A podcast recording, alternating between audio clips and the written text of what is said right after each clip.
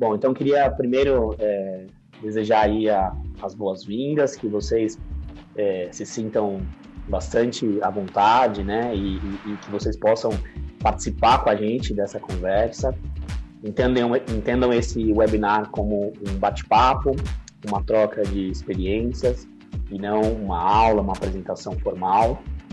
E como é que vai ser a nossa dinâmica aqui? Então a gente se programou da seguinte maneira: a gente vai primeiro é, trazer aqui um conteúdo que eu e o Zé preparamos é, com muito carinho aí para vocês, né? Então a gente vai trazer as nossas reflexões, algumas referências. Vamos lá. Bom, Zé, então seja bem-vindo. Eu vou começar com você, né? Então eu queria que você pudesse se apresentar é, um pouquinho para as pessoas aqui. Tem muita, muitas pessoas que são das nossas redes, né? Mas alguns aí talvez não, não nos conheçam. Então queria que o Zé pudesse começar se apresentando, aí na sequência eu me apresento também. Seja bem-vindo, Zé. É. Obrigado, Marcelo. É, boa noite, boa noite a todos aí. Obrigado pela, pela, pelo convite. É um prazer fazer esse nosso primeiro webinar aí com nessa parceria, né? É, eu sou, bom, meu nome é Zé Luiz, eu sou CEO, um dos fundadores da H-Focus, né? A gente é hoje a empresa líder né, no monitoramento de experiência em saúde no Brasil. É, temos em mais de 1.500 unidades de atendimento no país inteiro, né? É, eu sou, né, tenho uma formação em administração, acabei fazendo MBA nos Estados Unidos e na volta aí estou aí já sete anos nessa jornada é, junto com a H-Focus, a gente tentando né, e gerando aí um impacto bacana na, na, na, gestão da experiência do paciente dentro do setor brasileiro de saúde. Muito bom, Zé. Obrigado, viu? Obrigado por ter aceitado o convite de estar aqui hoje, né? E o Zé, ele é uma pessoa é, muito experiente, né? E a Focus, aí como ele falou, líder no mercado em métricas e gestão da experiência do paciente, ajudando aí várias instituições pelo Brasil. Então, espero que vocês possam aproveitar tudo que ele tem de conteúdo aí, experiência para compartilhar com a gente. Vou me apresentar também brevemente. Então, eu sou Marcelo Varenga, eu sou médico, é, eu sou endocrinologista e, e eu também estou na área de gestão aí nos últimos 10 anos, especificamente nos últimos dois anos, estudando bastante e atuando nessa área de experiência do paciente e cuidado centrado na pessoa. É, hoje eu sou coordenador da pós-graduação Lato Senso em experiência do paciente cuidado centrado na pessoa é, do Hospital Sírio-Libanês, em parceria com o The Barrow Institute. E sou ali parceiro da Carla Ledo, do William, é, Pereira, que, que são meus companheiros aí nesse, nessa atuação mais acadêmica, né, voltada a desenvolver os profissionais. E sou o CEO da Conecta Exp, que é uma empresa voltada para consultoria e desenvolvimento de pessoas nessa área de experiência do paciente e cuidado centrado na pessoa. Então, espero também poder contribuir aqui com, com os conteúdos. Vamos em frente e depois a gente vai abrir aqui para a nossa conversa. Então, vamos lá que, que a gente preparou é, como roteiro principal para essa conversa que a gente vai ter hoje com vocês, né? Então, primeiro a gente a gente quis trazer aqui um pouquinho de é, por que, que é importante, né, medir experiência do paciente e experiência do colaborador em instituições de saúde. A gente vai falar também é, como é que a gente mede experiência em instituições de saúde. A gente vai trazer um pouco de perspectivas atuais, mas também um cenário futuro do que os experts são, os experts estudiosos nesse assunto, eles compartilham com a gente, né? A gente vai trazer um artigo de referência bem bacana nisso. E aí a gente, é, ao final dessa apresentação, a gente vai trazer uma novidade aqui para vocês, é, que nós desenhamos juntos, aí o time da HFocus e o time da Conecta Exp, numa parceria para tentar ajudar as instituições aí a se estruturarem e evoluir no patamar de maturidade no que diz respeito às métricas e gestão da experiência do paciente e do colaborador. E aí a gente finaliza falando um pouco sobre como que é essa jornada, né? Desde um processo de implantação, amadurecimento e consolidação nessa temática. Então vamos em frente? Bom, primeiro eu vou começar trazendo aqui então é, um pouco sobre a questão da estratégia. Tá? Então, por que, que a gente deve, né, é, olhar para esse assunto dentro dessa temática de experiência do paciente e experiência do colaborador. o que, que é, é, é, qual é a importância de trazer esse assunto de métricas e trazer também, é, além de medir, né, o que a gente faz com esse resultado, como é que a gente utiliza toda essa, essa informação que a gente tem aí com, com, é, é, com a mensuração para gerar melhoria e contribuir, então, para uma excelência na experiência tanto do paciente quanto do colaborador. E aí, para começar essa conversa, e só lembrando que para as pessoas que participaram né, dos outros webinars, a gente trouxe aqui um pouquinho de conteúdo e tem alguma coisa que a gente vai reforçar também nesse encontro. Eu queria trazer para vocês é, o framework de experiência publicado pelo Barrow Institute, que é a maior instituição mundial aí de referência nesse assunto, né? E para quem não tem familiaridade com esse framework, de uma forma bem resumida, para também não ser repetitivo, né? É, esse framework ele, ele, ele foi publicado em 2018 e depois reforçado em 2019 com o objetivo de e como é que ele foi como é que ele foi criado né como é que ele surgiu é, no, numa tentativa de avaliar como que as instituições de excelência mundo afora né vêm desenvolvendo os seus programas de experiência do paciente e de experiência do colaborador o Barrow fez uma pesquisa entrevistando esses líderes de instituições de saúde aí então ao redor do mundo, perguntando é, é, e tentando entender quais eram os, os direcionadores, né, os principais direcionadores que essas instituições trabalhavam para de fato serem instituições de excelência nessa área de experiência. E aí tem oito principais pilares aí que foram é, bastante frequentes em todas essas instituições. E a partir daí, então, o Barrow sugeriu que isso poderia ser um, um, um trilho, né, uma jornada a ser percorrida pelas instituições, é, baseado então nessa experiência do que as instituições de excelência vinham fazendo. E aí, quando a gente olha para esses oito pilares, né, então desde cultura, infraestrutura, é, é, a parte de estratégias de engajamento dos colaboradores, é, hospitalidade, inovação, engajamento do paciente da família, qualidade e segurança, né, qualidade e excelência clínica, a gente vê aqui um dos pilares que é o pilar de é, políticas e métricas. E, e, e, por que, que a gente quis trazer e começar essa conversa com esse artigo, né?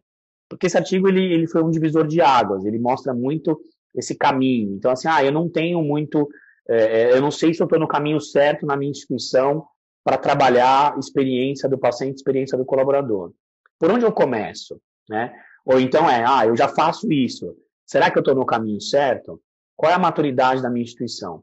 E, independente do momento em que você e a sua instituição estejam, né, é, falar de métricas é uma coisa fundamental. Por quê? Porque, assim, são elas que vão direcionar, né, de fato, é, a, quais vão ser as minhas melhorias e o que eu preciso atuar aí para trazer a excelência da experiência do paciente e do colaborador. Já emendando com um segundo estudo que também foi publicado pelo Barrow, e esse estudo é um estudo mais novo, tá? É um estudo agora de, do ano passado, de, do segundo semestre de 2020. Esse estudo ele traz também uma, uma série de evidências aí e, e propostas de como que é, vão ser as métricas de experiência tanto do paciente quanto do colaborador é, nos próximos anos, né? E tem uma das partes que ele traz ali no estudo que ele fala por que, medir? Por que, que é importante a gente olhar para esse assunto métricas, né? E aí a gente destacou aqui cinco pontos importantes que a gente queria com, compartilhar com vocês. Então, primeiro o estudo ele fala assim, olha, é importante a gente olhar para métricas, por quê? Porque a métrica vai ajudar a gente ter foco em melhoria e, consequentemente, em desfecho, né?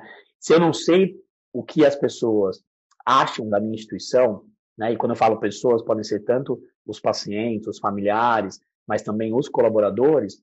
Eu não tenho ideia do que eu preciso melhorar. Eu não sei se a experiência das pessoas está adequada e o que eu preciso fazer para evoluir para um outro patamar aí de maturidade. E muito menos eu, eu sei, né? Como que tem sido o desfecho, e aí aqui é um pouquinho do desfecho clínico também, né? Com foco no cuidado. Então, assim, métrica ela é importante para é, para a gente, de fato, tá, ter um foco em melhorias e também em desfechos, né? E aí ele traz uma frase que todos nós aí já ouvimos muito e, e vários autores, desde é, Michael Porter, né, é, o próprio Vicente Falcone, e, enfim, tem vários autores que dizem essa questão. Olha, a gente não pode mudar porque a gente não mede. Então, é importantíssimo a gente é, é, focar nessa estratégia de métricas para entender quais são as nossas oportunidades e a gente, então, direcionar as nossas melhorias. Ele reforça a importância de trabalhar desfechos focados em qualidade e segurança, né? E também reforçar a centralidade no paciente. Se eu consigo medir aspectos do cuidado centrado no paciente e de aspectos voltados à qualidade e segurança, eu consigo de fato entender se eu entrego uma experiência baseada nesses três pilares, né? E eu só vou conseguir fazer melhorias para criar é, experiências memoráveis e gerar fidelidade se de fato eu é, mensurar o resultado e a percepção que as pessoas estão tendo com a minha instituição. Bom, e aí olha que interessante. Lá em 2012, voltando um pouquinho no tempo, né, o Instituto, of, é, o Instituto for Healthcare Improvement, o IHI, ele já trazia para a gente aí uma provocação através do conceito de valor em saúde, né? Eu quero gerar, gerar valor. O que, que eu tenho que olhar? Então, o IHI falava assim, olha, se você quer gerar valor, você que um dos pilares que você precisa avaliar é a experiência que você gera no cuidado. E aí eu trouxe duas maneiras aqui para vocês da gente olhar essa experiência. Né? Então, é, a gente pode olhar a experiência sob a perspectiva do paciente, né? a perspectiva de quem utiliza os serviços, e aí a gente tem várias medidas. A gente pode medir satisfação e a gente pode medir, de fato, experiência. E aí a gente trouxe aqui algumas ferramentas que a gente vai comentar um pouquinho adiante, que são o Age Caps, o EDS, questionários e pesquisas locais, mapeamento de jornada, monitoramento de mídia social, ouvidoria, né, ou SAC, enfim. Então, são estratégias diferentes e complementares que ajudam a gente a entender a perspectiva de quem utiliza. Só que eu também posso medir experiência através da perspectiva de quem entrega. Então, olhando é, é, pelo, pela ótica da instituição, né? Então, a, a proposta que o Instituto of Medicine traz é que se eu quiser olhar a experiência sob a ótica da instituição, eu preciso olhar aqueles seis pilares, né, ou as seis dimensões da experiência no cuidado, que foi publicado lá no, em 2001, né, pelo Institute of Medicine, que ele fala, ó, mede segurança, mede efetividade, eficiência, mede essa questão de entregar o cuidado no tempo certo, com consistência e centrado no paciente, tá? Então a gente traz já uma provocação aqui para vocês de que é uma pergunta sempre é, é, chave, né? Então, primeiro, recordando, né? Por que, que é importante medir? A gente já falou, a gente já trouxe aqui várias evidências, né? E uma delas é que eu não vou conseguir gerar melhoria se eu, de fato, não, não mensurar. E a outra é como eu posso medir? E a resposta é depende. Você pode medir sob a perspectiva de quem usa ou de quem entrega o serviço, né? E aqui, no caso, são os cuidados de saúde. E aí, só para finalizar essa primeira parte, né? Quando a gente olha para a experiência, eu posso olhar e medir experiência numa ótica e 360 graus. Então, eu posso medir é, e avaliar a experiência do paciente, a experiência do familiar, né?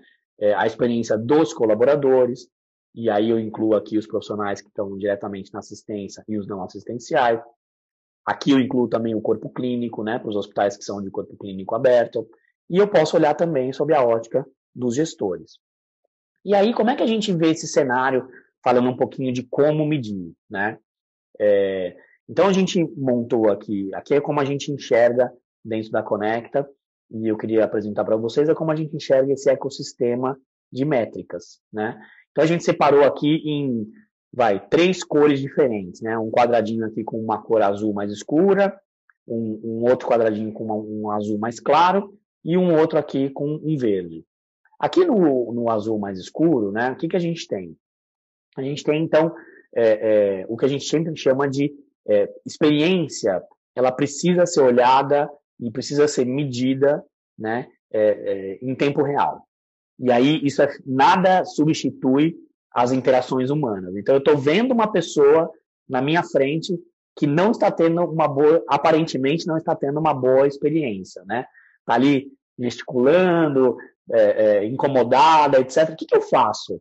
para tentar, em tempo real, interagir com essa pessoa e reverter ou entender o que está acontecendo se a gente não está conseguindo, de fato, atingir a expectativa daquela pessoa. Então, a gente fala que gestão da experiência em tempo real, seja ela através de pessoas, né, interações, seja ela através de alguma ferramenta de feedback em tempo real, ela é um, um pilar extremamente importante. Além disso, existem outras ferramentas e outras estratégias que também me ajudam a monitorar né, a percepção daquele usuário, no caso aqui, o paciente. Então, eu tenho desde canais que são mais passivos, né? Eu espero a pessoa vir até mim, como, por exemplo, é a maioria dos modelos aqui de ouvidoria. Existem alguns modelos de ouvidoria que são mais proativas, elas perguntam proativamente para os pacientes é, é, como tem sido a experiência deles, mas via de regra o que a gente vê é uma ouvidoria bem passiva e reativa, né? As pesquisas de satisfação que o Zé vai trazer muito aqui para a gente, o próprio Indicaps, que é o questionário nacional americano padronizado aí para olhar aspectos complementares à jornada do paciente, né? Especificamente no ambiente internado. Monitoramento de mídias sociais, o que os pacientes estão falando da minha instituição em mídias, né? Isso é uma coisa bastante frequente hoje em dia. E aí a gente trouxe aqui o mapeamento de jornada como uma ferramenta que serve tanto para a gente monitorizar a percepção, mas também é, identificar oportunidades e desenhar soluções com os pacientes. Então, a, a, o que a gente fala é assim, né? Do lado direito aqui de vocês, né? Esse, esse conjunto aqui de, de azuis, ele me ajuda a identificar o que eu preciso melhorar, né? E do lado esquerdo, no verdinho, ele me fala como eu posso melhorar. O que, que eu posso fazer para, de fato, é, causar uma melhor experiência, né? E aqui, vocês vão ver, se vocês olharem depois os componentes, né? O que o, que o mercado propõe e a prática traz para a gente é que a gente precisa sempre utilizar as metodologias aí de cocriação com pacientes e com é, colaboradores no desenho de soluções. Né? Então, se de um lado eu, eu tenho aí os mecanismos para me ajudar a entender o que eu preciso melhorar, do outro, eu tenho os mecanismos que me ajudam a pensar como melhorar, né? E sempre eu tenho que envolver pacientes e familiares, ou então colaboradores, né? Acho que de preferência todos aí no mesmo time de projeto para pensar nas soluções, mas isso é um outro capítulo, a gente não vai tratar disso, a gente vai falar dessas questões aqui voltadas a é, monitorizar, monitorar percepção e experiência. Eu vou passar a palavra para o Zé, que ele vai dar continuidade aqui é, no assunto, e depois eu volto com vocês. Vamos lá, Zé. Perfeito, obrigado. É, continuando aqui, né, como o Marcelo estava falando, falar um pouco da, do mapeamento da jornada, né? Então, para que a gente consiga fazer toda essa parte de né, monitoramento, seja via pesquisa, mídias sociais, é, é, é capturar né, os relatos pela ouvidoria, etc., é muito importante que a gente né, entenda muito bem né, quais são as jornadas existentes dentro daquela instituição. Né? É, é, principalmente no setor de saúde, né, quando a gente olha o setor de saúde versus outros setores economia, para varejo, financeiro, etc., ele tem uma riqueza né, muito grande, né, em, tanto em número de jornadas dentro de uma instituição, né, como na complexidade dessas jornadas. Né? O, o número de pontos de contato dentro de cada jornada é, pode ser muito maior do que né, observado em, em, em, jornadas de outros setores. Né? É, por isso que é muito importante a gente ter né, é, esse mapeamento das jornadas e entender onde que começa e onde que ela termina. Né? Uma jornada, por exemplo, pode começar é, desde o, né, o, primeiro telefonema para um agendamento né, de, uma, de, um, de um exame, é, alguém entrando no site, fazendo um atendimento, um agendamento online, e pode terminar só quando, por exemplo, um paciente uh, uh, acessa os resultados né, de um exame online que ocorre dias depois da saída dele de uma unidade de atendimento. Né? Então, a gente pode também ter uma, né, uma jornada, é, por exemplo, sem unidade, né? uma, uma telemedicina, um atendimento de telemedicina, no qual você nem passou por uma unidade de atendimento. Então, tem uma riqueza muito grande, né? é um universo bastante diversificado, e por isso que é muito importante ter essas etapas bem mapeadas, né, para que a gente consiga monitorar os pontos corretos e saber exatamente, né, onde e o que, que a gente precisa melhorar e como. Né. Deve passar, Marcelo? Obrigado.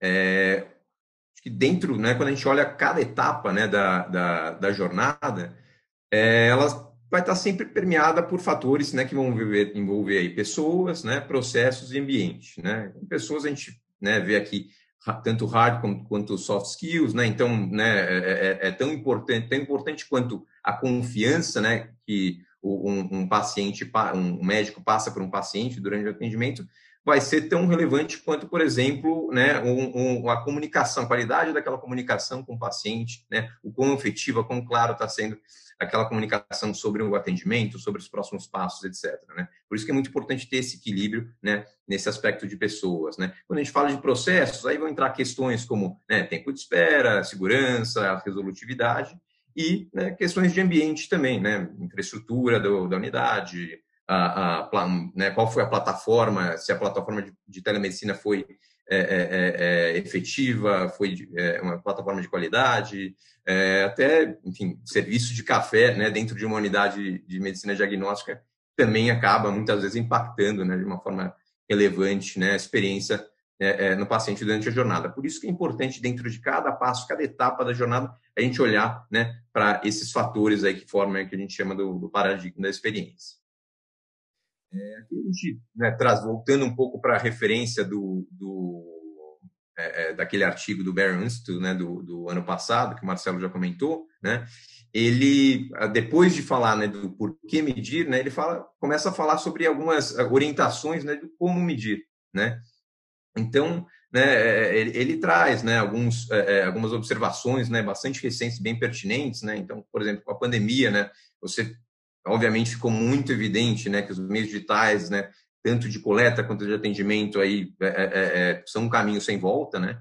E, obviamente, né, conforme você tem uma digitalização maior né, do cuidado, a coleta né, de informações, de feedback, etc., tem que acompanhar isso. Né?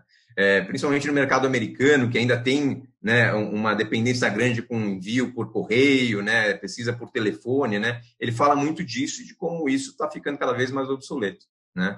É, ele fala também de né, melhorar como e quando, ou seja, né, a, a, equipe de gestão precisa de acesso rápido aos resultados. Né? É, é, não adianta fazer uma pesquisa que a cada né, tantos meses alguém senta lá, consolida isso, vê como é que está. Não, né, você precisa de acesso rápido para que você crie né, internamente na sua, na sua instituição um fluxo de mudanças contínuas né, e ágeis.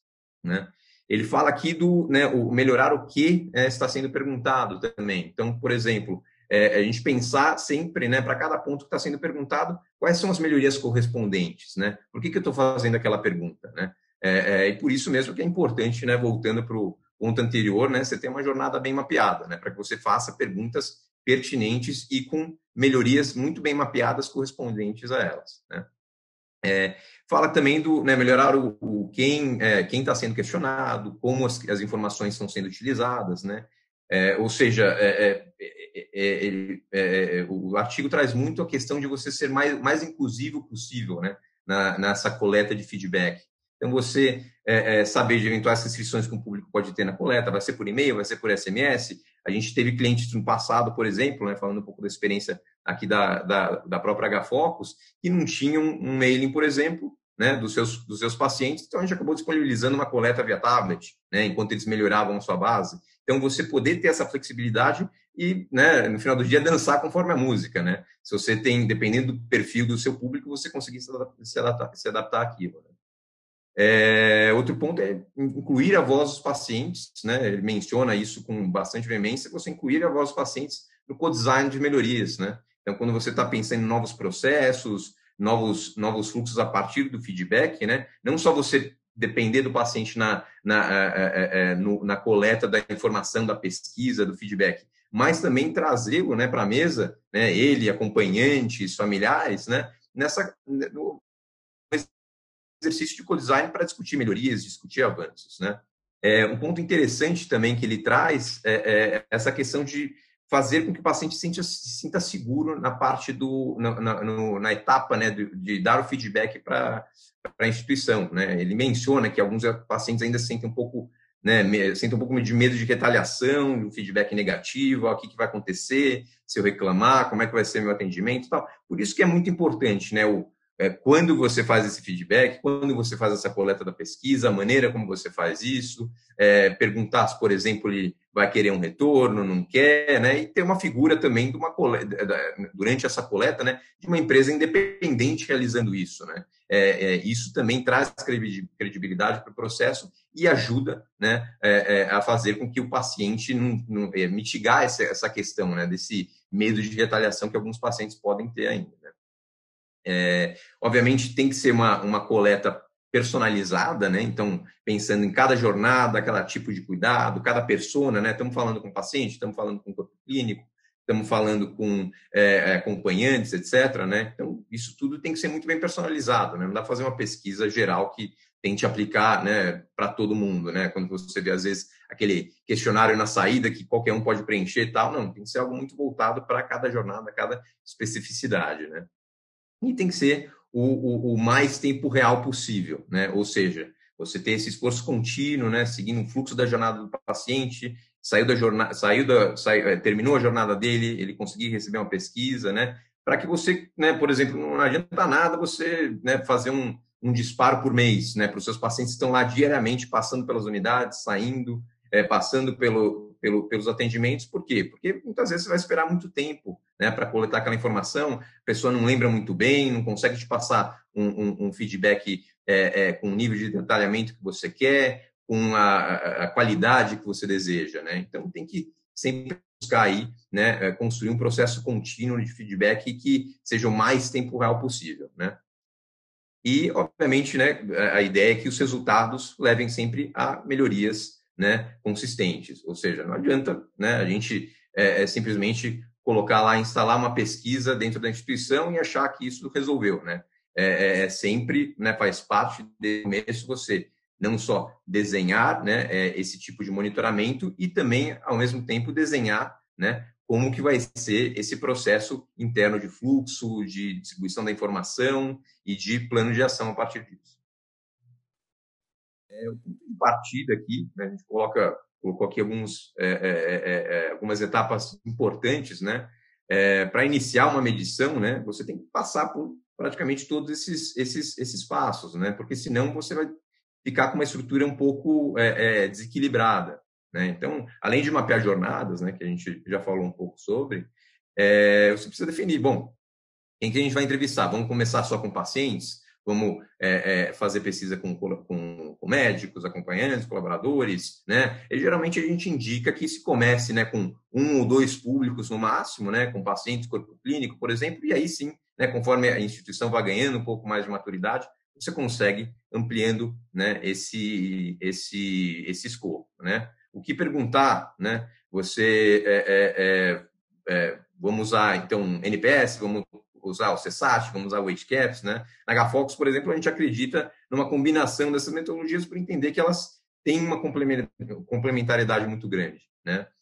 Ah, vamos fazer pesquisa relacional, vai ser transacional, né? Vai ser uma pesquisa pós-atendimento, né? Assim que a pessoa sai de uma unidade, sai do hospital, por exemplo, é, uma operadora, será que faz sentido ela realizar uma pesquisa relacional com a sua base de beneficiários algumas vezes por ano, né? Então, são questões que né, precisam ser discutidas quando se decide iniciar esse, esse monitoramento também, né? Periodicidade, por exemplo, a periodicidade obviamente vai depender do, do, do, do tipo da jornada, né, da, da, dos fatores que a gente comentou aqui acima, né? Ah, como é que a gente vai utilizar esses dados, né? Qual que é essa segmentação que a gente chama, né? Então, vamos olhar, é, é, separar os indicadores, por exemplo, por setor, por marca, né? Depende de como a instituição é, é, é se, se organiza, né? A, pesquisa, de uma certa forma, ela tem que refletir a organização é, corporativa daquela instituição, né? tem que conversar com as metas, com os times, né? Então tem que ser um espelho da instituição, né? E é, né, um dos outros pontos também bastante é, é, importantes que a gente já comentou também anteriormente é o meio de coleta, né? Ah, eu tenho um mailing do meu público-alvo que eu decidi pesquisar, né? Preciso fazer algum esforço para melhorar a qualidade dessa minha base, né? Tenho algo parcial, como é que eu, o que, que eu posso mudar no meu processo de agendamento, no meu processo ali é, é, é de, é, de é, linha de frente para coletar mais melhorar né, a qualidade dessas bases. Né? E, finalmente, redefinir os responsáveis. Responsáveis aqui, a gente quer dizer responsáveis pelos fluxos de informação, o planejamento das pesquisas, é o ponto de referência, né? É, é, é, não é a pessoa que vai ser dona de toda, de, vai ser responsável pela gestão da experiência do paciente. Por quê? Porque dentro da instituição, todo mundo é responsável pela entrega da experiência, né? Tem que ser algo que permeia a cultura né, organizacional. Né? Não pode, se, se, depender só de um time, só de uma pessoa, vai ser aquela pessoa que vai ficar gritando sozinha ali, né, levantando a mão o tempo todo e né, o pessoal, cada um vai estar no seu dia a dia com as suas é, obrigações, com as suas metas e não vai prestar atenção para isso. Então, é, é preciso que né, é, é, é esse, essa pessoa responsável que seja responsável pela parte de difundir né, essa informação e também né, centralizar o planejamento né, é, das pesquisas. Né? Comentando também esse é um ponto que a gente, desde o início, sempre se preocupou né, é, na HFocus, essa questão de ampliar esse acesso aos resultados. Né? Então, é, a gente só vê a mudança cultural né, dentro de uma instituição a partir do momento que, é, é, é de fato, né, todo mundo que tiver que ter acesso tem acesso a esses dados. Né? Então, né, na plataforma, quem, quem, quem, tiver que ter acesso vai entrar lá com o seu login, etc. Por quê? Porque sem isso você não acaba não, gerando essa mudança, você acaba incorrendo naquele, naquela questão que eu falei de ter uma pessoa, simplesmente um sponsor, que não vai conseguir gerar essa mudança de fato. É, ponto aí, a gente traz um exemplo, né, dos, é, é, é, nesse próximo slide, um exemplo de que seria uma, uma instituição mais madura, um fluxo, né, é, é, maduro dentro de uma instituição, é, no qual né, ela teria mapeado aqui algumas jornadas, né, definir um questionário específico para cada uma delas, que é diferente entre si, né, e tem um processo contínuo aí de disparos, redisparos, né, quando necessário. E, né, após esse, esse fluxo, ele pode também já construir, né, um nível mais maduro, né, um fluxo de monitoramento de desfecho clínico, né, buscando adesão em tratamento, melhoria de resolutividade dos pacientes também. O, né, aqui a gente gosta sempre de ressaltar né, que o monitoramento ele é um pedaço de um sistema mais complexo. Né? Então, né, ele vai, né, o, o, o, monitoramento da percepção ele vai servir para alimentar né, a equipe de gestão de informações, né, possibilitando a identificação de oportunidades e aplicação das, dessas, dessas melhorias. Né? E a instituição ela, né, ela, tem, ela vai ter sempre um desafio né, de buscar fechar esse loop de feedback, tanto no nível individual, né, daquele atendimento, daquele paciente, daquela experiência específica, né, como também num nível mais macro, né, pegando, consumindo aquele, aquele feedback de uma, maneira, de uma maneira, de um nível institucional, para buscar as melhorias né, de processos, de fluxos, que de fato vão ter um impacto aí mais generalizado né, com a população de, de sejam clientes internos e externos daquela instituição. Agora a gente né, busca né, algumas referências aí de para onde, tá, onde que a gente está indo, né, em termos de né, medição, de métricas, de experiências, né, quais são as, as tendências. A gente volta aquele mesmo artigo né, da Barrel, que também discute um pouco de né, para onde que a gente está indo, quais são as, as, as, principais tendências, né, e aponta uma série de, de oportunidades de melhorias. Né, depois é, a gente vai passar, inclusive, a, né, o, o link, né, acho que vale a pena todo mundo lê esse artigo, né, quem se interessar pelo assunto, é super interessante. É, ele traz uma série de oportunidades de melhorias que não são pontos que né, nunca ninguém, né, aqui quem, quem já vive essa, essa realidade já nunca pensou nisso, nunca parou para ponderar a importância disso, mas que para se chegar a um determinado nível de, de, maturidade, nesses pontos requer um desafio, requer um esforço, né, é, é algo bastante desafiador. Né? O primeiro que, ponto que eles listam aqui é a gente buscar ser, né, ter uma abordagem mais holística, né, e menos pontual. Ou seja, a gente buscar olhar os dados do paciente como sendo a parte de um todo, né? A gente é, é, é, ter uma visão integrada desses dados com, né, uma visão de CRM, com dados clínicos, pesquisas, desfecho, etc. Né? Uh, a gente ter, obviamente, uma medição mais simplificada, né? Ou seja, a gente deve tratar as jornadas de uma forma mais específica, né? Né? Não pode ter é, questionários muito gerais que perguntam um pouco de tudo, não, tem que ser algo muito focado, né? voltando para a especificidade daquela jornada, daquela experiência, né? e a tendência que ele, que ele menciona é esse processo se afunilando cada vez mais, né? de especificidade, de simplicidade. É, a gente buscar né, uma, ser mais preciso, ou seja, a gente buscar uma amostra que é mais representativa possível da população, tanto em termos de perfil quanto em termos de tamanho amostral também, né? Aí volta para os desafios de né, tipo de coleta, é, perfil da base, presença de né, é, é, dados de contato no mailing, etc. Né? É, outro ponto que, ele, que eles mencionam também né, é envolver um círculo social mais amplo, né? Então, né, não só envolver né, acompanhantes e familiares, né, que eles falam bastante, né, cada vez mais trazê-los para essa conversa, tanto no feedback quanto em co-design, mas também é, é um ponto muito interessante que, ele que eles mencionam no artigo, é de se ter uma visão é, do paciente, se coletar, né, qual é a visão do paciente sobre o nível de colaboração dos times com quem ele teve contato durante o atendimento, né? Qual que é o, o nível, o, o nível de colaboração que né, a, a, equipe de enfermagem teve entre si, com os médicos, corpo clínico, etc. Como é que a instituição funcionou como um time, né? Isso é muito interessante, óbvio. Estamos falando aqui de né, tendências em cima de um mercado super maduro, né? Mas é um ponto que, que de fato é, é, é bastante interessante. É, outro ponto, né? Obviamente a gente falou dele algumas vezes já e vamos continuar falando é utilizar os resultados para fazer mudanças, né? As perguntas têm que sempre gerar ações correlatas. Né? A gente tem que sempre pensar muito bem nisso. Né?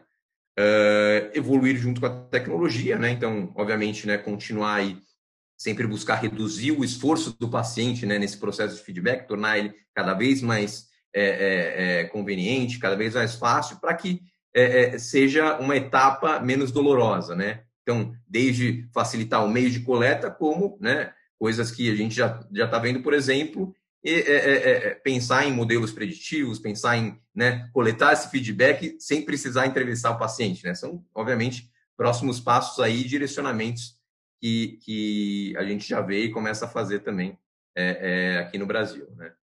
É, ponto interessante que ele traz também, né, que é algo bem específico do setor de saúde, que é muito interessante, é ter uma, manter uma competição saudável. Né?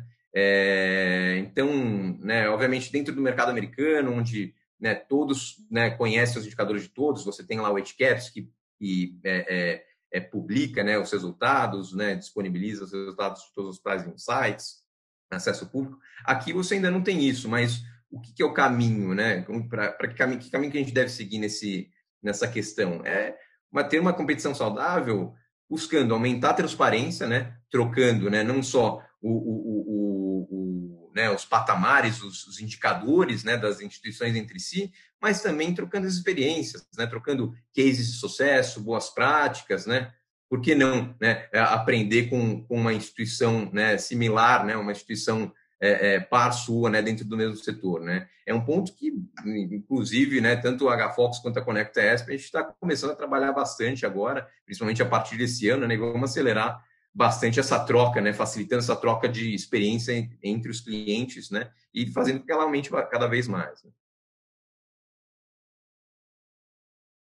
E finalmente, né, a gente é, é, é vê aqui, né, o, o, o, mesmo artigo da Beryl, né, comenta que o futuro da medição está se movendo em uma direção, né, é, que diz que os indivíduos são importantes e suas vozes são importantes.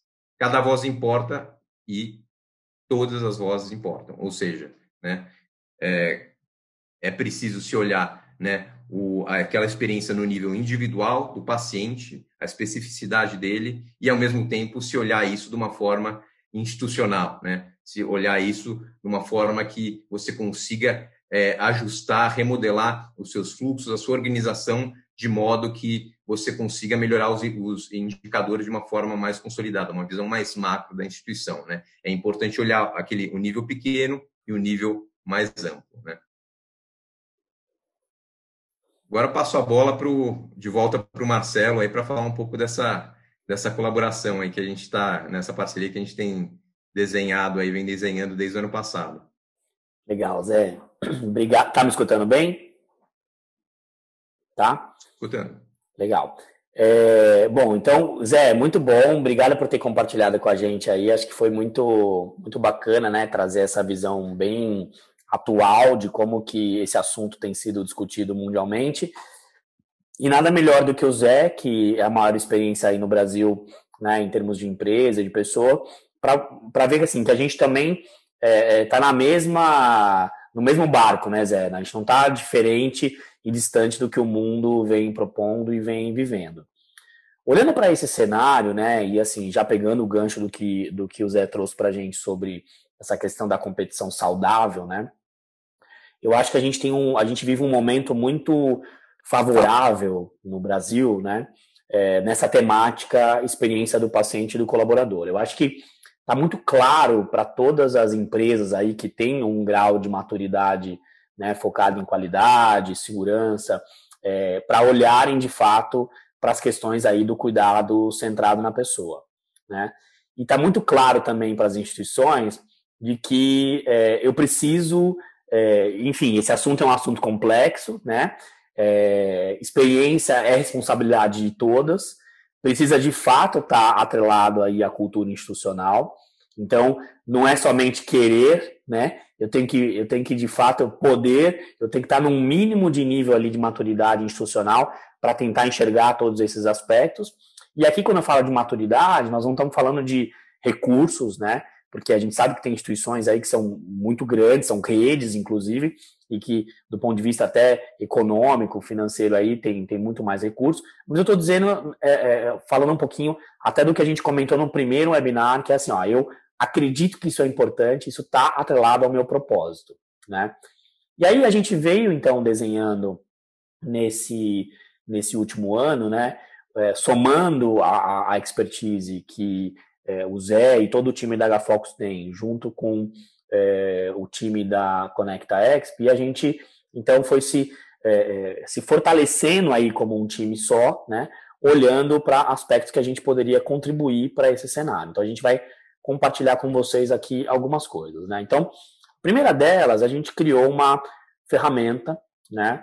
Em que a gente pode ajudar as instituições a se enxergarem no que diz respeito à maturidade que elas estão nesse assunto métricas e gestão da experiência, tá? Então, só para compartilhar com vocês, a gente colocou isso aqui de uma forma bem é, simples, aí, esquemática, né? A gente tem alguns pilares principais de avaliação, onde a gente olha assim, se a, pessoa, se a instituição é, é, qual é a maturidade no que diz respeito aos processos de ouvidoria, né?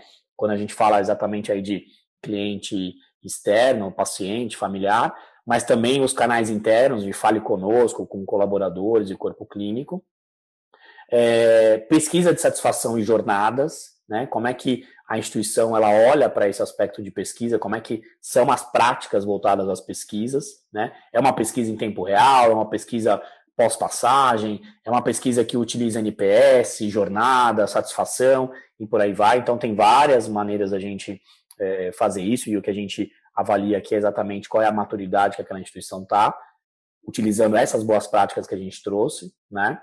Informações gerenciais tem a ver como que aquilo de fato é trabalhado internamente para conseguir gerar as melhorias, né? Então, quer dizer, essas informações elas são é, é, coletadas e analisadas de forma que eu consigo agrupá-las por setor, por unidade, eu consigo agrupá-las por oportunidades de melhoria, né? Eu consigo trabalhar aquelas informações para dizer, olha, isso aqui de fato é, é, é, é, qualificado, tem, tem uma significância estatística que eu posso levar em consideração, né? Então, acho que o Zé trouxe muito ali a importância da gente ver é, a voz, né? Quando a gente fala principalmente de paciente, mas isso aplica a paciente colaborador, a voz é, na sua individualidade e na sua coletividade, né? Então, quer dizer, eu tenho que olhar para cada pessoa, mas também tenho que olhar para o todo. E o último aspecto é a cultura de informações, né? Como é que isso chega nas pessoas? Será que isso está só num relatório gerencial que é compartilhado ali com a área que cuida de experiência, com a ouvidoria, com a diretoria?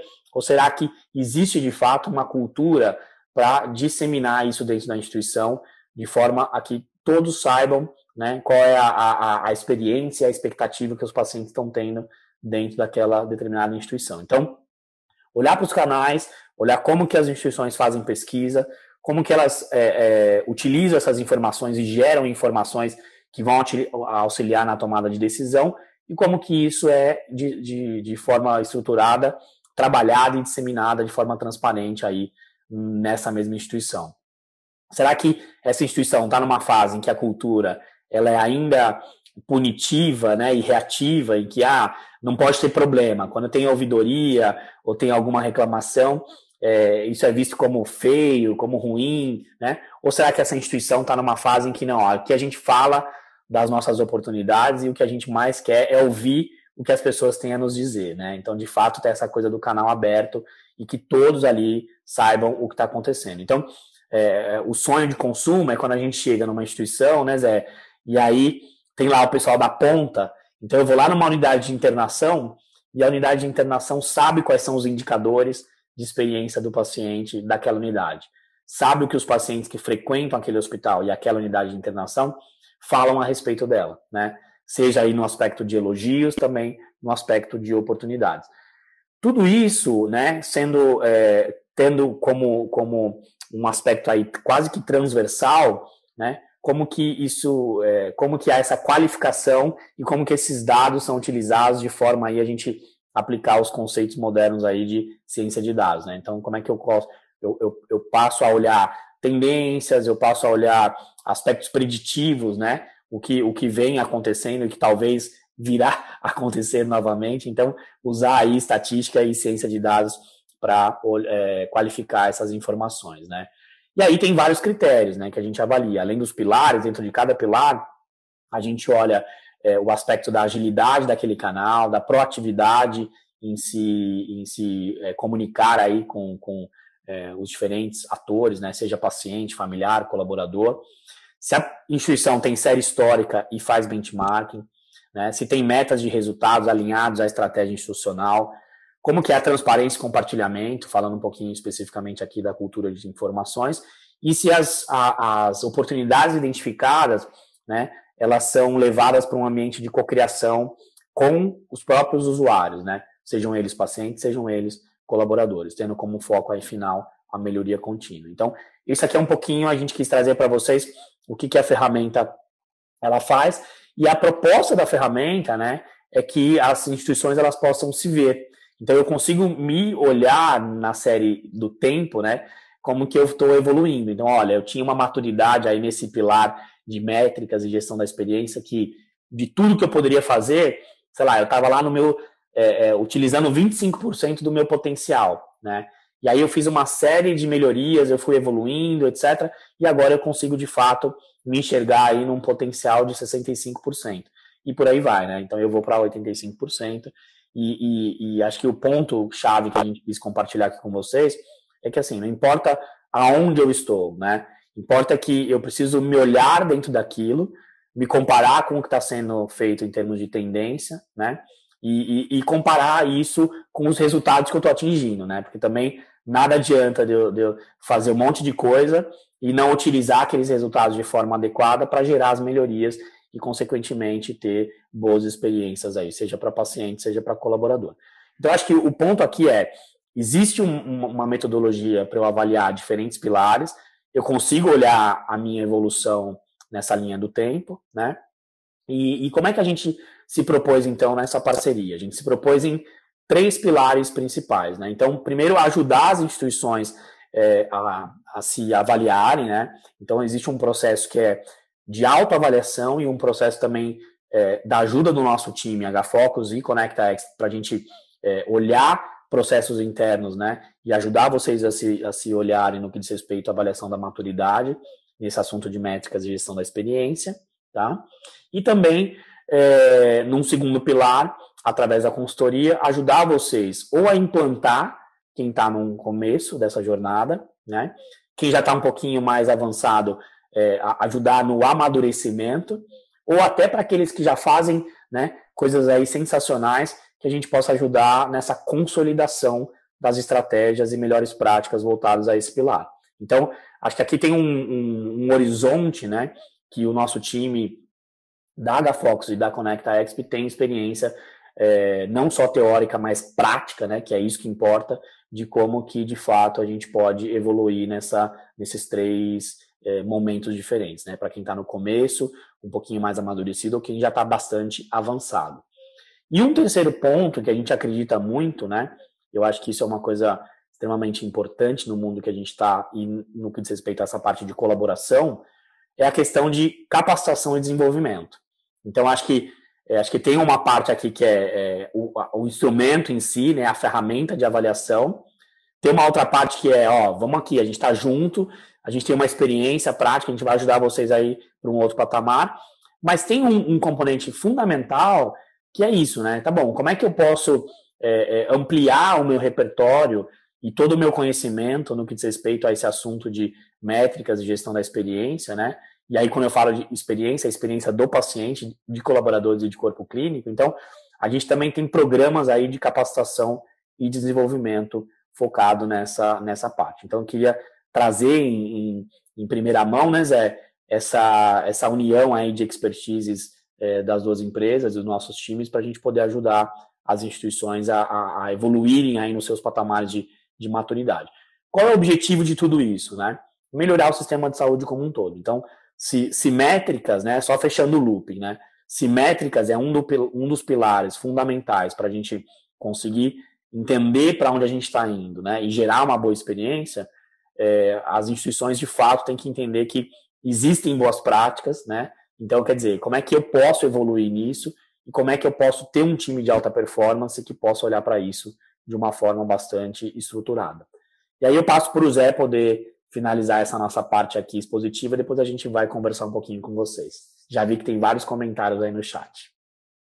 Legal, obrigado, Marcelo. É, só né, concluindo aqui essa parte né, da, da, da, nossa parceria, né, ela vem muito da gente né, observar, né, do, o, o, né, principalmente os nossos clientes que né, passam por diferentes estágios né, de maturidade, em cada estágio né, trazem né, desafios diferentes né, para serem encarados. Então, a gente vê né, claramente uma tendência, né? Um cliente que começa ali pensando primeiro mais né, numa, numa medição, se preocupando com aspectos né, iniciando né, processo de medição, depois começa a passar mais por né, entender melhor o diagnóstico, entender os dados, fazer uma, uma, uma parte de analytics né, mais aprofundada e, né, é, a partir de um determinado momento, passa a focar, né, tendo os, os, os outros níveis né, mais né, melhor endereçados, né, ele passa a focar cada vez mais na parte de melhorias, né, de plano de ação e, e, e, e melhorias, processo de melhorias contínuas, né. Então a gente vê né, em cada etapa desafios diferentes, né. Então na implementação, né,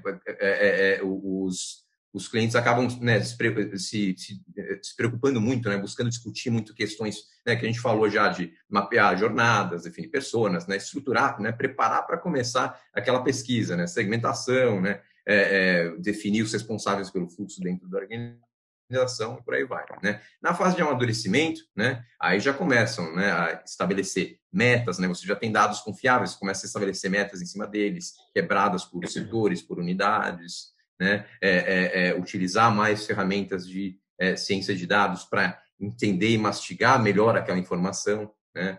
É, você buscar cada vez mais né, o engajamento da instituição interna, né?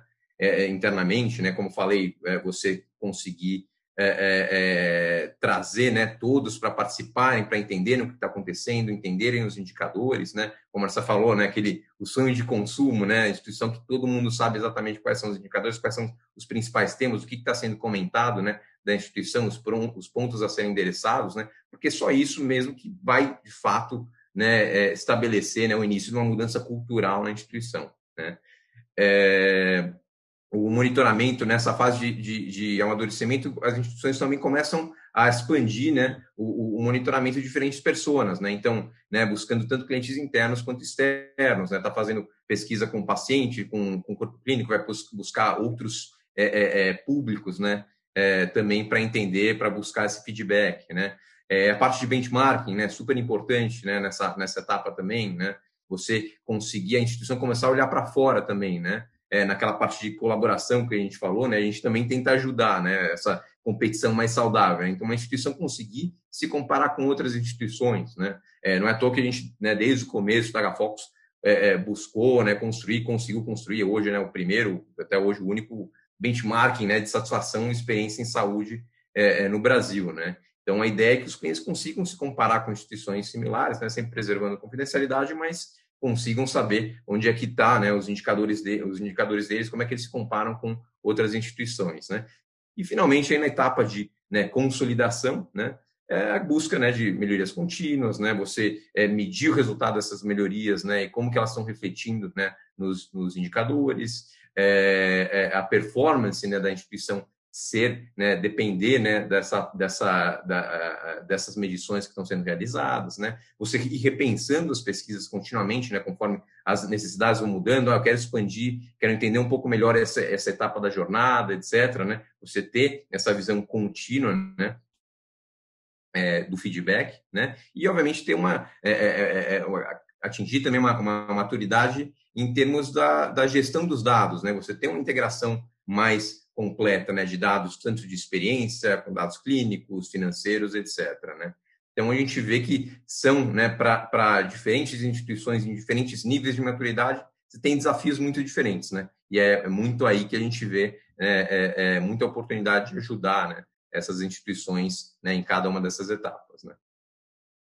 Acho que o, só para concluir aqui, né, passar a bola de novo para o Marcelo, depois a gente ir para as perguntas, né, queria só convidar todos aí a acessarem o nosso blog, acessar, entrarem no site, conhecerem um pouco mais sobre, sobre HFocus, né, nos seguirem nas redes sociais também, a gente vai sempre buscar né, é, é, dividir aí conteúdos interessantes sobre experiência do paciente, é, sobre gestão, sobre medição, né, para que a gente consiga, continue aí esse papo, né, que tem sido muito legal aí, é, junto com a Conecta Exp, né?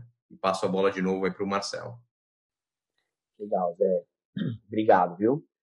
Bom, queria deixar então só um convite, né? Antes da gente é, passar aqui para as perguntas. Então, o Zé deixou o convite para vocês acessarem ali o, os canais da HFox e, e tem muito conteúdo interessante, tem muita coisa bacana, vale a pena conhecer, né? Então, queria estimular vocês aí a acompanharem. Acho que acho que muito a, a equipe ali de, de, de, comunicação né, da, da HFox, ela tem sido muito feliz em trazer é, essa conversa de uma forma bem saudável e, e eficiente. Bom, vamos lá. Eu vou começar aqui. Eu vi então assim, achei muito legal. As pessoas foram. É, a gente vai, a gente vai seguir um pouquinho, tá bom? Então assim, a gente quis compartilhar o conteúdo com vocês, mas também acho que interagir aqui as dúvidas, tá? Então vamos lá, ó. Acho que a primeira pergunta depois das apresentações aqui, Zé, ela veio do William. Queria saber a opinião de vocês com relação à maturidade das instituições no Brasil, com relação à transparência e divulgação dos dados de recomendação e satisfação para consulta pública. Quer responder essa, Zé? Você que está em contato aí com várias instituições, queria que você falasse um pouquinho sobre isso, pode ser? Claro, claro. É, bom, a gente vê né, um, um, um, espelho, né, com alguns anos de atraso, mas ainda um espelho do que é, aconteceu nos Estados Unidos no, no começo da, da, da, década passada, né?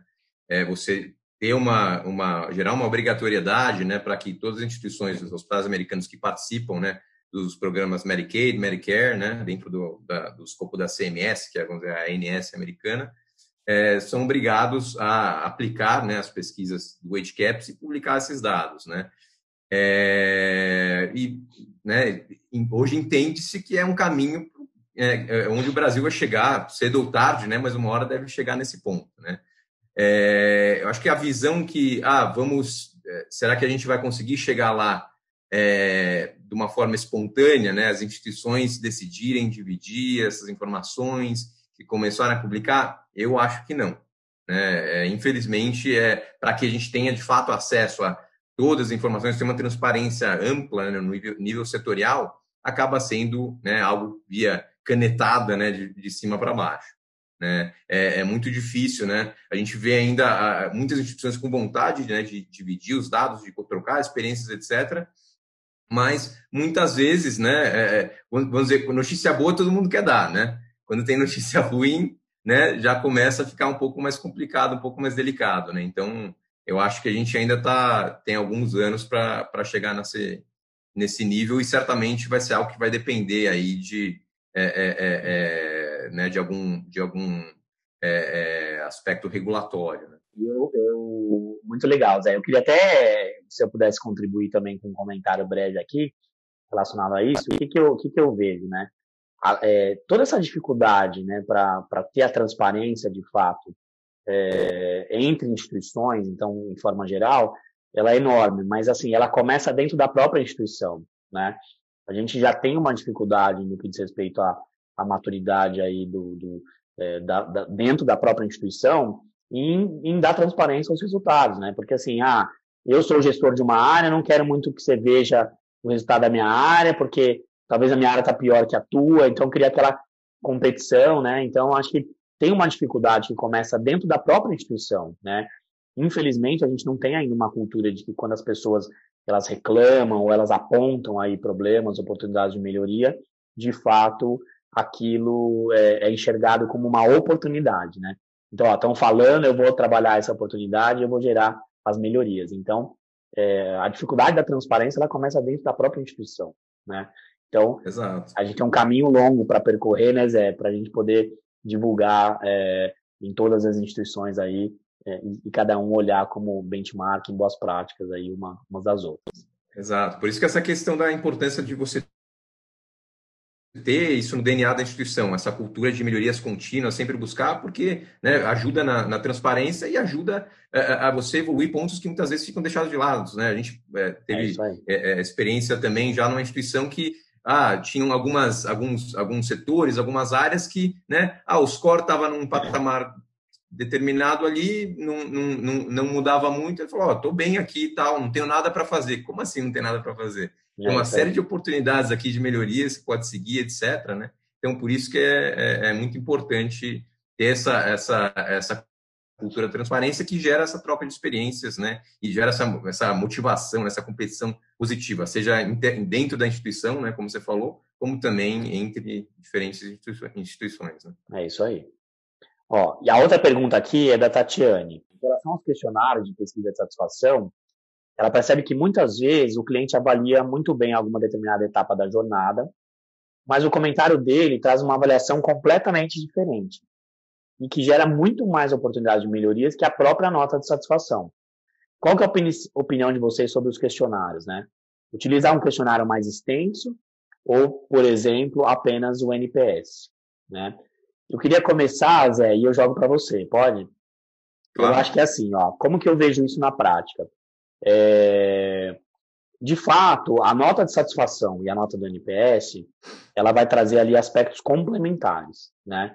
Então, o NPS, na sua essência e na metodologia, ele vai trazer muito essa questão da recomendação. Olha, então ele é uma nota que, que ela traz muito essa questão da, da, da, da parte mais é, emocional, né? Então, o que ficou da minha jornada como um todo? Eu recomendo ou não recomendo essa experiência como um todo, né? E todos os estudos de NPS, eles trazem essa questão, eles tentam correlacionar a nota que você deu ali, se você é um promotor, neutro, detrator, com reutilização, né? Então, quer dizer, aquilo ali está de fato associado à tua fidelidade? Então, será que quando você é um promotor, você vai falar bem, você vai voltar naquela instituição, né? Mas o que traz para a gente a melhoria é você olhar o ponto da jornada, né? A satisfação. Porque às vezes, assim, ele até recomenda e ele quer voltar, mas ele quer te contar que tem um ponto ali que não foi legal, que você precisa melhorar. Então, assim, via de regra, vai existir essa discrepância que não é uma discrepância, na verdade, né? São coisas que são complementares. Então, ele, assim, ó, ele te recomenda, né? E até te fala por que, que ele te recomenda, mas ele te aponta oportunidades de melhoria em, em pontos específicos da tua jornada. Por quê? Porque ele quer que você saiba que aquilo ali é importante. Então, é, e só para fechar, né, eu acho que cada vez mais a gente vem utilizando e vai utilizar a parte qualitativa da pesquisa, né, que é a voz dele, porque ele vai dizer para a gente ali o que, que de fato a riqueza do comentário dele vai trazer esse componente de experiência no âmbito individualizado. O que, que você acha, Zé? Ah, perfeito, é, é, é exatamente isso, Marcelo. É, é, a gente não acredita numa bala de prata, né? Não tem, ah, essa é a metodologia que, né, você, né, é, como diz o, né, o nome do livro, né, a pergunta definitiva. Claro, é super importante o NPS, não?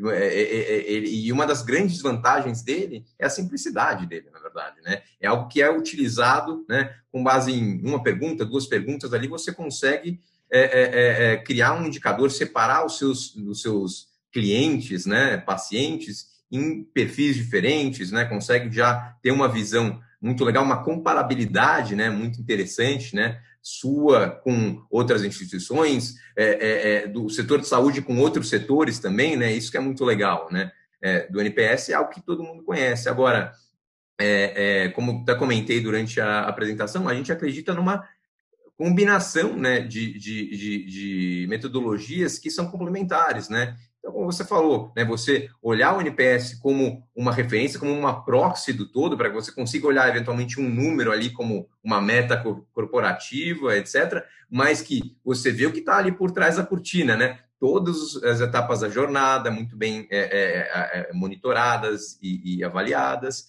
e também né, é, é, a, o campo aberto, né? O, o, a gente chama o depoimento, né, é, dentro dos questionários. Né? Ele traz uma riqueza de detalhes muito grande, né? Você conseguir ali ouvir de fato a voz é, é, a voz do paciente. Então, é muito importante você ter essa complementaridade. Né? O NPS, como você falou, ele vai te dar uma ideia do, do, do nível de fidelização. Né? A gente sabe que o setor de saúde, né, é, é, a parte de recomendação é super importante. Né?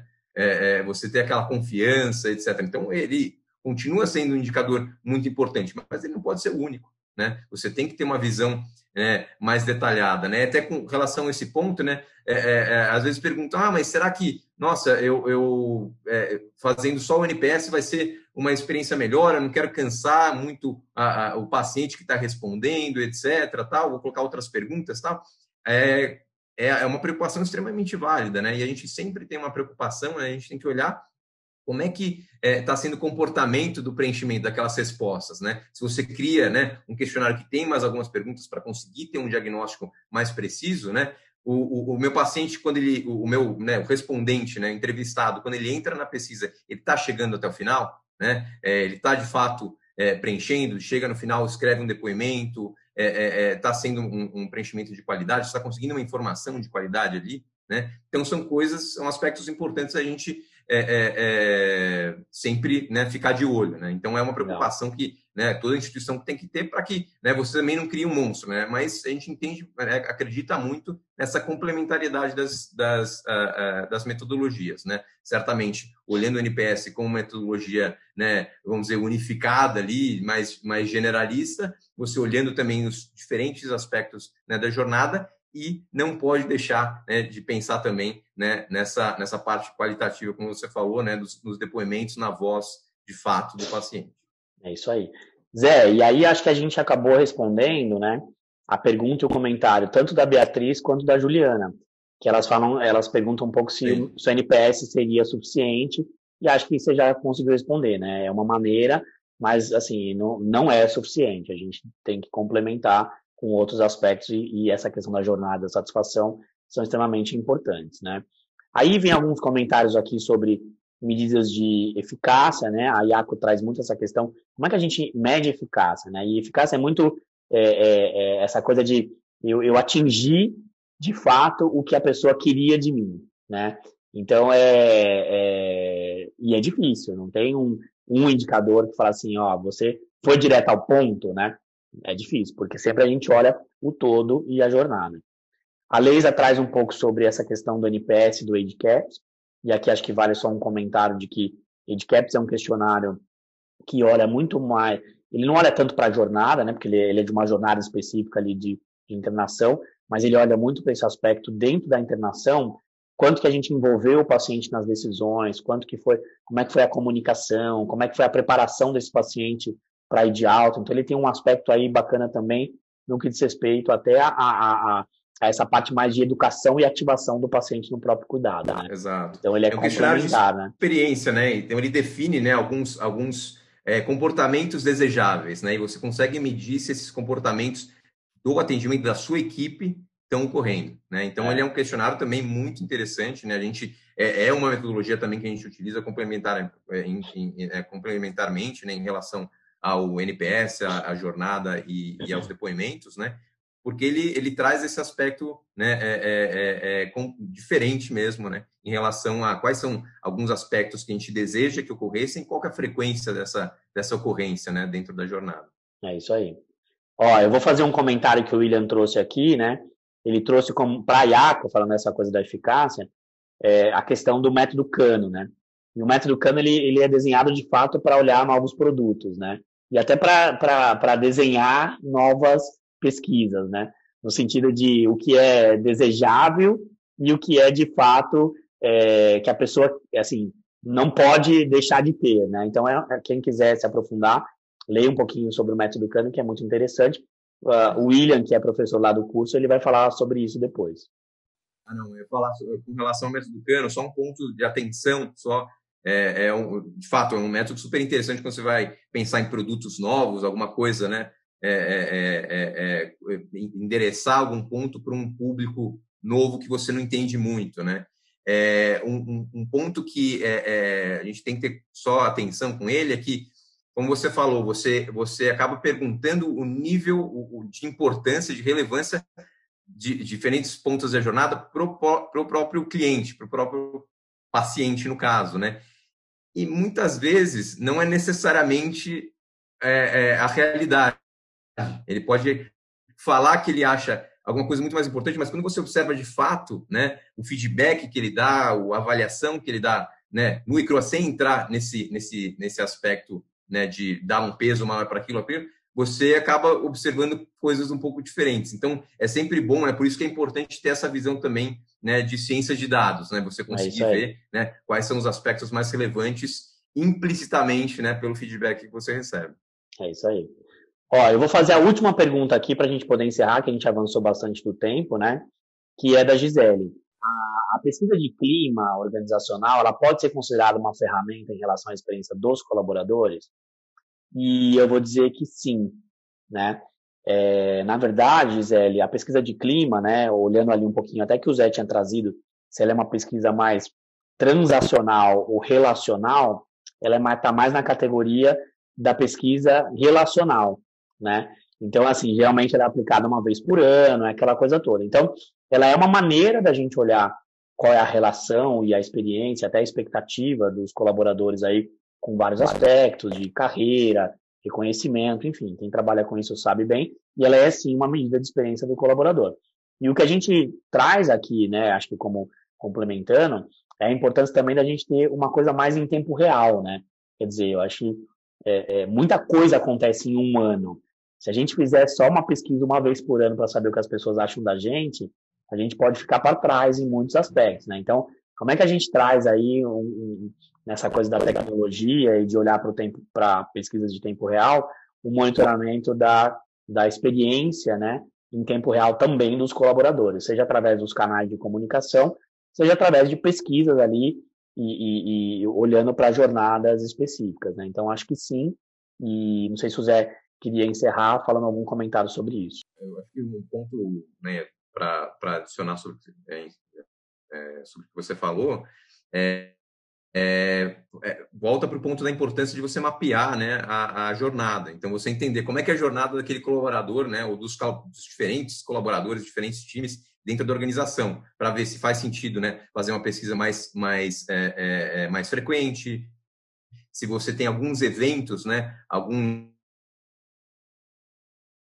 nomenclatura, né, dentro daquela jornada do colaborador que faz sentido após esse evento ele gera né, uma pesquisa você você fazer é, eventualmente até uma pesquisa às vezes transacional né mas né, é com seus com seus colaboradores enfim né. Por isso que é importante você entender muito bem no detalhe as diferentes jornadas que existem dentro da instituição então, assim, se vocês quiserem depois é, conversar um pouquinho mais e evoluir, tem aí os nossos canais. A gente pode continuar esse papo em outros momentos, né? Vamos respeitar aí o tempo que a gente estabeleceu de estar aqui. A gente até avançou um pouquinho, porque é, a gente foi empolgado em compartilhar muito conteúdo com vocês. Queria agradecer por estarem com a gente até esse horário. Obrigado de verdade. Obrigado por terem se juntado a nós hoje. Boa noite. Zé, obrigado pela parceria. Obrigado a todo Obrigado, o time Marcelo. aí da H Focus e da Conecta que estão com a gente. Um forte abraço a todos. Obrigado, Marcelo. É um prazer aí, esse nosso primeiro webinar juntos aí. É, e é, obrigado a todos pela participação, muito bacana pela, né, ouvir as perguntas, participação de todos aí. E esperamos continuar esse papo aí. Certamente a gente tem muito que fazer ainda, né, para sempre melhorando cada vez mais né, o setor brasileiro de saúde. É isso aí. Obrigado, pessoal. Abraço. Abraço. Tchau, tchau. Até a próxima.